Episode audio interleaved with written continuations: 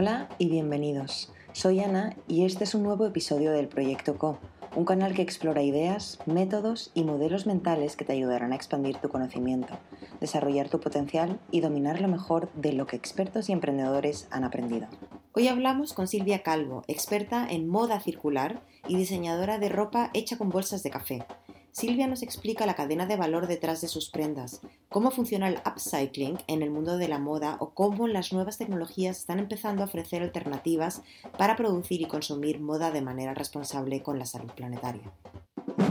Hola Silvia, es un placer estar aquí contigo y poder aprender de tu experiencia en economía circular y específicamente en moda circular. Eh, cuéntanos, tú eres la fundadora de la Asociación de Moda Sostenible de Barcelona. ¿Cómo se creó? creamos eh, cinco compañeras y yo. Eh, el motivo era de que nosotros empezábamos a hacer moda sostenible y eh, nadie sabía qué era eso, moda sostenible, bueno, ¿y qué es eso? ¿no? Entonces explicábamos, bueno, por los impactos, papá, materiales, la, la forma en que está hecha, todo esto y bueno, la gente no, no, no, les costaba, ¿no? La gente le costaba entender el, bueno, y todo eso, ¿para qué, no? Bueno, pues es que no tenía ni idea, ¿no? Y entonces cuando te das cuenta de todos esos impactos negativos, dices, wow, quizá tendríamos que parar un poco de atención y, ver lo que está pasando, ¿no? Y el por qué. Entonces, em, todos éramos marcas pequeñitas y, éramos diversas. En el grupo había una, una trabajadora social, había una periodista que trabajaba con, empresas de mm, ONGs, em, una diseñadora, eh, un diseñador gráfico, eh, una la primera tienda de moda ecológica en Barcelona, Green Lifestyle, y yo, que yo me defino como emprendedora. emprendedora verde, ¿no? emprendedora. Y em, entonces eh, yo en una de las conferencias que asistí oí que eh, el, material más eh, sostenible que hay es el material que ya existe. Entonces vi como unos ejemplos, unos bolsos que estaban hechos con em, cinturones de coche. Y entonces dije, wow, esto... Ah, Digo, qué original, ¿no? Y fíjate, un residuo y esto lo has hecho y lo has vuelto a hacer en un bolso y fíjate qué bonito. ¿Qué residuo yo puedo encontrar? Digo, lo más sostenible que ya existe. Entonces digo, lo que hay que hacer es abrir los ojos, ver qué es lo que tenemos alrededor nuestro. Sobre todo, tú te das cuenta a veces cuando pasamos por los contenedores, la de cosas que hay allí que se pueden reutilizar perfectamente. Yo he cogido alguna cosa de, de, de muebles, sillas, es estar atento. Sí, sí, sí, sí. Y entonces, bueno, entonces pensaba pensando, bueno, como ves, yo trabajo también el tema de los, de los buques y las cargas marítimas y yo creo que a lo mejor o bien se me cruzó alguna carga o así pensando, dije, el café, el café, el café, el café viene en sacos. ¿Y qué pasa con los sacos cuando los vacían? Oh, y entonces, bueno, nuestro negocio es eh, negocio familiar y hablé con mi padre y le dije, ostras, digo, ¿el café? Dice, ah, sí, sí, en el puerto de Barcelona, aquí yo conozco el, el, el almacén donde llega un regulador de café aquí. Y entonces digo, ah, pues, digo, pues voy a visitarlos. Y me fui a visitarlos y entonces, eh, bueno, habían como 40.000 toneladas de café en aquel almacén, mm. ahí, normalmente allí con lo cual hay de sacos, cada saco son 65-70 toneladas aproximadamente, entre 60 y 70. Imagínate la cantidad de sacos que hay, un montón. Entonces, muchos cuando importan el café lo que hacen es vaciar los sacos y esos sacos se tiran. Entonces, bueno, sí que hay un gestor de residuos que es lo recoge, ¿no? porque ellos no tienen que, tienen que estar todo mm, eh, limpio, regularizado, Pero ¿qué pasa con esos sacos? ¿no? Se tiran, se... también es un misterio muchas veces lo que pasa. ¿no? A veces creo que la, trazabilidad y la transparencia tendría que ser en toda la cadena de suministro. Desde el principio de todo hasta el final tendríamos que saber qué pasa con todo. ¿no? Bueno, total que mm, eh, sí que algo de esos sacos se va para la industria de la construcción, se utiliza para los pavimentos en los suelos, a veces para la construcción y tal, cuando se, se, tritura y todo eso. Pero bueno, mm, parte va allí. Pero eso sería como un downcycling. En el tema textil, que el tema de moda, que es el que yo toco, bueno, ¿cómo puedo utilizar este residuo y darle eh, y hacer un upcycling, darle mucho más valor de lo que tiene? Si en vez de contener café, contiene nuestro cuerpo, nuestra alma, ¿no? En definitiva, eh, ¿Eso es posible? ¿Es posible llevar un, residuo, en este caso un saco de café, de un contenedor donde se ha tirado a una pasarela? ¿Es posible? ¿Es posible que ese mismo saco aparezca en, una sala de fiestas, en una boda, en una sala de reuniones de una empresa? ¿Puede ser? ¿Lo puedo hacer? Entonces, para mí era un reto, ¿no? ¿Cómo manejar ese, ese residuo? ¿Cómo Mm, trabajarlo, cómo convertirlo, ¿no? Es como, y, es casi como, como una, mm, no como plastelina, pero es como quien, quien va, como un escultor, ¿no? Y como, como, un pintor, ¿no? Que vas haciendo, vas, lo vas moldeando y, al final te va saliendo. Entonces, bueno, eh, pasé tiempo hasta saber cómo trabajar bien, cómo limpiarlo, cómo, cómo mm, prepararlo para bien en la costura, qué podía hacer con él, porque a veces decías, es que es un saco, ¿no? Entonces, ah, pues un saco no puedes. Pues que si lo tratas con el mismo amor, que tratas un trozo de seda, si dices, este es el material más valioso para mí, porque para mí lo es. Para mí un saco, yo un saco y digo, ¡ay, qué bonito! y ya veo cosas, ¿no? Veo cosas, pues eso, veo un saco y veo cosas. Entonces, eh, eso ya, ya empieza ya empiezas a tratarlo de manera distinta, ¿no? Y, bueno, pues, el, tejido es mucho más grueso que, la seda, pero también tiene su juego, ¿no? Hay muchas cosas que se puede hacer con el saco. Y luego es la combinación, ¿no? Esa combinación, ese, eh, ¿cómo he combinado seda con el saco? Es precioso, cuero con el saco reciclado, Em, muchos distintos materiales y, eso es lo que da ese, esa originalidad, ¿no? A mí cuando me dice, oh, es que eso no se puede hacer, yo, ¿por qué? ¿Por qué no? Eso siempre se decir, ¿y si lo hago de manera distinta, qué pasa? ¿No? Pues nos han encajado siempre en ese box que no, esto siempre se tiene que dar de esa manera. ¿Y si no lo hago? ¿Y si lo hago de otra? ¿Qué pasa? ¿Se puede? Es que esto siempre ha llevado saco. Hoy. ¿Y si iba mi cuerpo? ¿Qué pasa? ¿Puedo? quién me ha dicho que no? ¿Por qué no? Voy a probar, ¿no? Y son esos retos de... Y es como un ejemplo de materiales residuales que tenemos a nuestro alrededor que podemos aprovechar para hacer cosas. Y eso es lo que muchas veces no nos damos cuenta de muchas de las cosas que, que no le damos valor y que, tiramos, ¿no? en cuestión de, recursos naturales. Por ejemplo, un ejemplo que, ahora se está, que gracias a Dios estamos dándole más atención. Los residuos naturales. La naturaleza ya ha invertido pues, su calor, ¿no? toda su energía en crear, por ejemplo, las naranjas. ¿no? Eh, hay eh, una, una, empresa en el cual, en, el lugar donde está ubicada, eh, se hacía, una empresa hacía zumos de naranja. Bueno, pues había residuos de pieles de naranja a montones, pues no sé, 8 toneladas, un montón. Había mucha, mucho residuo de naranja, de pieles de naranja. Entonces, con la piel de naranja han hecho un tejido. Mm. Sí, entonces, ¿qué pasa? Que ese tejido también va a ser biodegradable porque su fuente ya es una fuente natural. ¿no? Eh, se han hecho con pieles de manzana, se ha hecho otro tejido también, con, ah, con, piña, que es uno de los más conocidos, el piñatex. Eh, se ha hecho también con uva, con residuos de uva, también se ha hecho un, tejido. Eh, también con proteína de leche, con la mm, leche. Con proteína de leche. Sí, con la leche también se ha hecho un, tejido que es muy sedoso, muy bonito.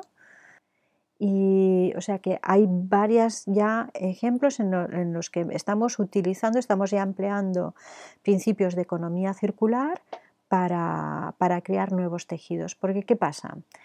Tal como estamos yendo en este momento, estamos eh, utilizando eh, en, nuestra sociedad un sistema económico basado en economía lineal. En esta economía lineal hacemos que utilizamos los recursos naturales eh, de manera que como si fueran totalmente ilimitados y viviéramos en un mundo infinito, cuando realmente el mundo es finito. Esos recursos naturales tienen una cierta capacidad. La Tierra tiene un volumen determinado y si llegamos a comérnoslo todo, llega un momento que no habrá, no habrá nada. Entonces estamos utilizando en este momento más de 1,5 veces lo que la Tierra es capaz de reproducir en un año. Entonces, eh, ¿Hablando de la industria de la moda o hablando de en general? Esto es en general.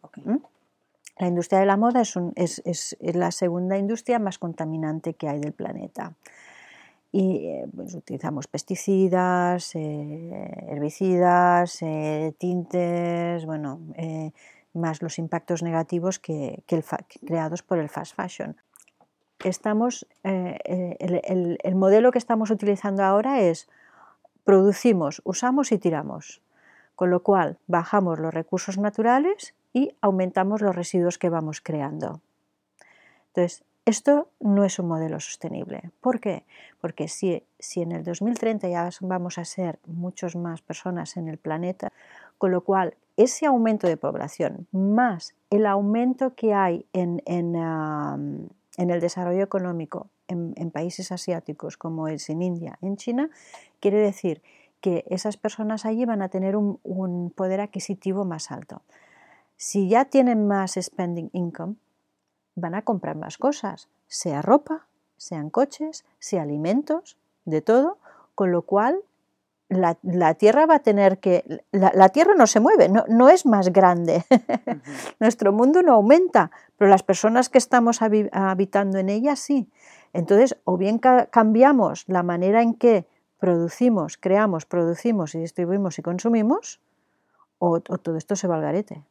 Una de las cosas que estamos ya viendo de manera muy ya problemática y alarmante es el cambio climático. Y es que es serio, no nos damos cuenta, y es que es muy serio, tenemos que parar de crear tanta porquería.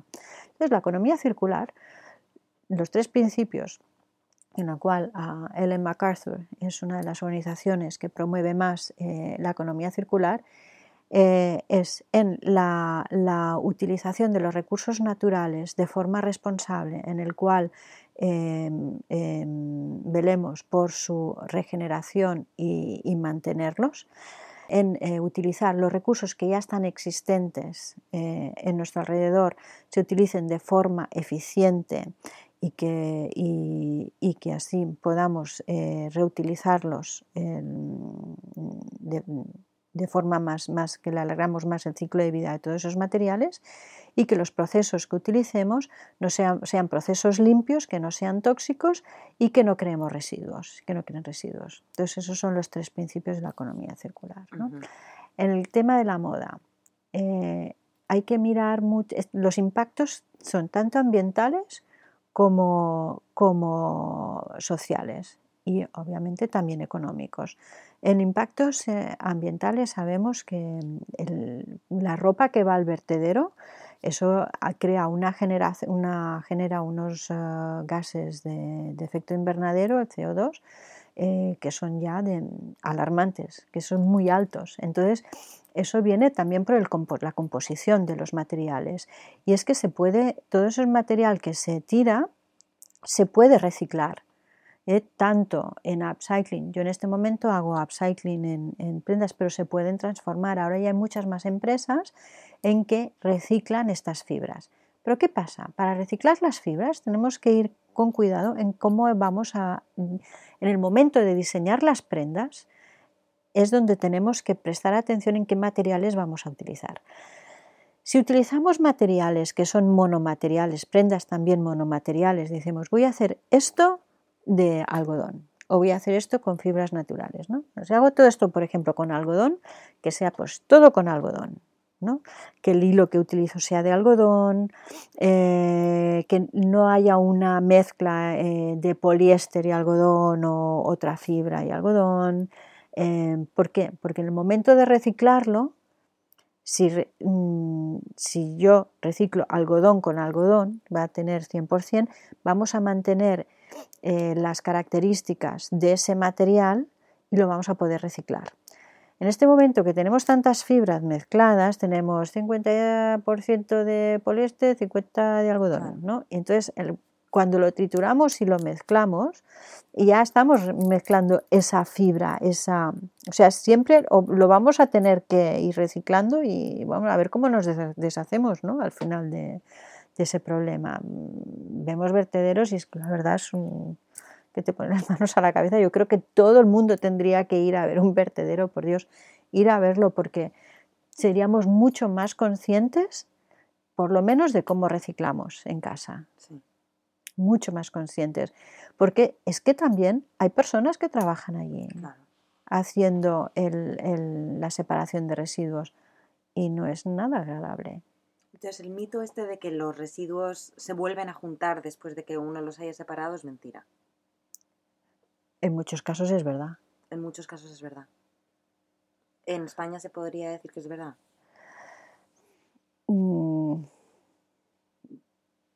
Yo no, te sabría decir si yo sé que en algunos sitios por falta de, de, recursos en gestión de residuos. Em, tendría que haber mucho, tendría que estar, yo creo que, digamos que aparte, puede ser un problema hoy en día, pero al mismo tiempo es una oportunidad.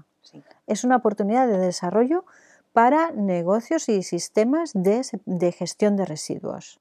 Entonces, esto es parte de la economía circular. Mm. ¿eh? La gestión de residuos es parte. Con lo cual, si es un problema, podemos hacer que deje de ser tanto un problema y que pase de ser un problema a ser una solución, que esos residuos que, que hoy en día nos están generando tanto problema que pasen a ser materias primas para cosas que queremos producir, que reactivarán de esa manera la economía en muchos aspectos, que muchas de estas creaciones de empresas para esa gestión y transformación de residuos se van a transformar en oportunidades de negocio y oportunidades de trabajo para muchas personas y eh, que vamos al final a respirar todos un poquito mejor. Vamos a ganar en la calidad del aire y eh, luego vamos a dar un respiro a los recursos naturales. Hablando específicamente de tu caso, ¿no? Porque tú haces ropa. Sí. Em, si me pongo algo de poliéster versus si me pongo algo de buena calidad o algo natural, em, ¿cuál es la diferencia? Sí, por ejemplo, hay mucha gente que tiene el SQM, síndrome químico múltiple. Mucha gente tiene, eh, cuando se pone algo que lleva unos tintes o lleva poliéster o llevan fibras que no son naturales, no pueden, no pueden vestirse con ello. Es, imposible, es imposible. Les quedan problemas muy grandes. No, es, que se, rascan, se hinchan, se enrojecen. Bueno, es un, es, un problema que hay, ¿no? Entonces, para la salud, por ejemplo, en la ropa interior ah, hay muchas em, enfermedades, muchas, muchas, digamos, muchos problemas en, los genitales por culpa de las braguitas que utilizamos. Picores, eh, de esto, y, vienen de la ropa interior que utilizamos, mm. que, es, que no son eh, fibras naturales. Y eso está creando, y los tintes que se utilizan. Tú imagínate, si, si en, a lo mejor en un brazo, en, en, el cuerpo, pues en las zonas íntimas también, ¿no? Entonces, eh, ya partiendo de ese, de, ese problema, en todo lo que utilizamos, eh, en, los zapatos también. ¿Cuántas veces nos hemos puesto unos zapatos? Bueno, hubo, hubo ese tiempo en que hubieron muchos problemas. Bueno, también era un, un producto que se ponía para, para, mm, para conservar ¿no? Que no, la humedad y eso. Pero también, desde los zapatos hasta la cabeza, todo lo que nos ponemos, la piel es uno de los órganos más, es, el órgano más grande que tenemos en el cuerpo y absorbe, es un órgano vivo y absorbe ah. la atmósfera cuando estamos en un sitio, estamos impregnados ¿no? de, lo que pasa, lo que respiramos y tal. La ropa es lo mismo. Entonces, bueno, tenemos el problema de los tintes. Eso es un problema. Hay que mirar que, tanto como se ha hecho la investigación en la creación de nuevos materiales, que se haga también ahora la investigación y la, innovación en químicos que, sean menos agresivos y que no sean perjudiciales para la salud. En este momento en que estamos desarrollando eh, muchos nuevos materiales por el tema de economía circular y por investigación, innovación y tecnología, estamos desarrollando materiales que no mm, absorban el olor del cuerpo, eh, que no se tengan que lavar, que no se manchen, eh, que tengan ah, nanopartículas que suelten aloe para que tengamos el cuerpo más suavito. Entonces, todos esos materiales, sí, que no tengan que plancharlo también. que no tendrás, en realidad no tendrás ni que, no tendrás que consumir agua, ni detergente, ni, ni electricidad de la plancha. Si es así, sería fantástico. ¿No? Entonces, estamos solventando unos problemas. La tecnología juega en la innovación un papel muy importante, va a jugar un papel muy importante. En la tecnología digital tenemos los, todos los wearables, eh, performance para la salud. Por ejemplo, hay los, los, eh, los atletas que se ponen eh, aquellos sensores en los cuales te van mirando el ritmo cardíaco. Para la gente mayor que a lo mejor se pueda perder con el tema del Alzheimer, entonces también en forma de dispositivo, de dispositivo para que se puedan localizar. Bueno, esos son wearables, distintos wearables. También que puedan, eh, por ejemplo, ah, calcetines que, calienten mm. para zonas muy frías, guantes para motoristas que mm. también calienten y no se le queden congelados los dedos. Todo eso sería tema de, wearables. Luego tenemos el, consumo eh, circular, que la tecnología digital es muy importante porque, por ejemplo, tanto para el alquiler, revender, todo eso se hace en plataformas digitales. Entonces, todo, mm, todas estas aplicaciones, estas apps nuevas que vemos ahora en, el tema de, consumo, eh, están ahí a la, orden del día y cada vez crecen más y más y más.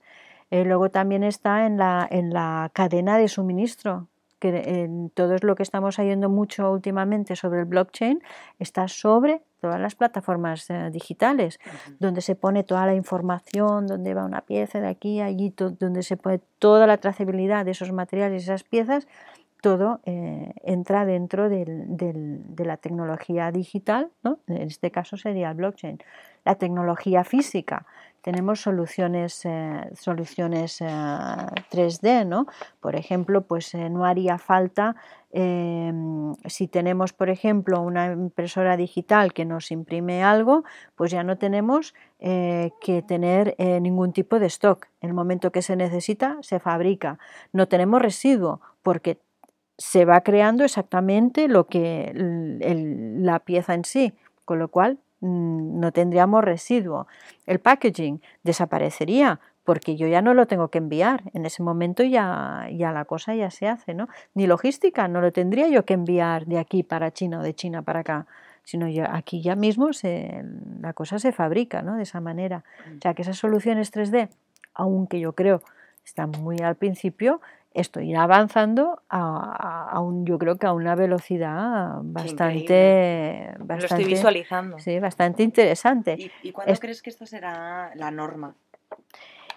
Bueno, eh, ahora la, Unión Europea ya se está poniendo bastante, bastante serio en, aplicaciones de, de economía circular, de reducción de residuos, eh, de ciertos materiales pues que restringidos, o sea que ya estamos hablando de eh, fechas en el 2020, 2030, 2050, porque también hay que hacerlo de forma paulatinamente, ¿no? porque cambiar todo un sistema mundial eh, bueno, no es, no es tan fácil. Mover un transatlántico nunca es tan fácil como volver una, una barquita de plástico, ¿no?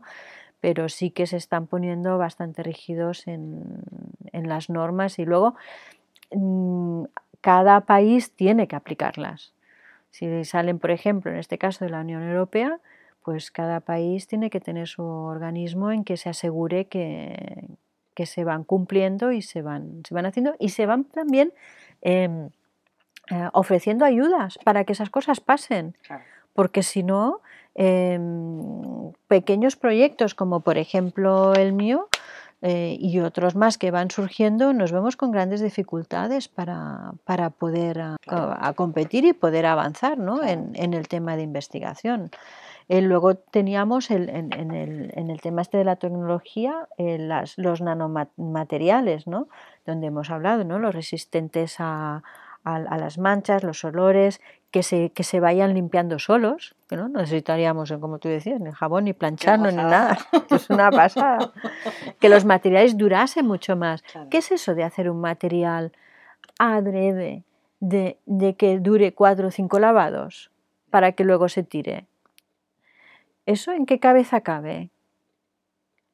Bueno, claro, en, un, sistema de, un, sistema de fast fashion que tenemos, ¿no? Sí, fast fashion y fast tech y fast todo, porque al final tú compras un teléfono y estás casi seguro de que dentro de tres años muere y tienes que comprar otro. Pero, por ejemplo, mira, en este caso, entraríamos en uno de los nuevos modelos de, de economía circular, que decimos, quiero cambiar mucho, ¿vale? Dentro de, tres meses eh, sale otro modelo, me lo quiero, me lo, quiero comprar, ¿no? Lo quiero llevar. Bueno, pues entonces, en vez de comprarlo, lo alquilo. ¿eh? Hay todos estos sistemas de, renting ahora de, ropa, lo cual tú puedes tener, cambiar cada mes de ropa. Entonces, te haces un membership, cada mes te envían una cajita con tu ropa, tú envías la, la que has utilizado ese mes y pim pam, vas cambiando, vas cambiando. Lo van a, van a hacer esa pieza en, en, ah, ah, un, tejido mucho más eh, duradero, ¿eh? que pueda durar mucho más.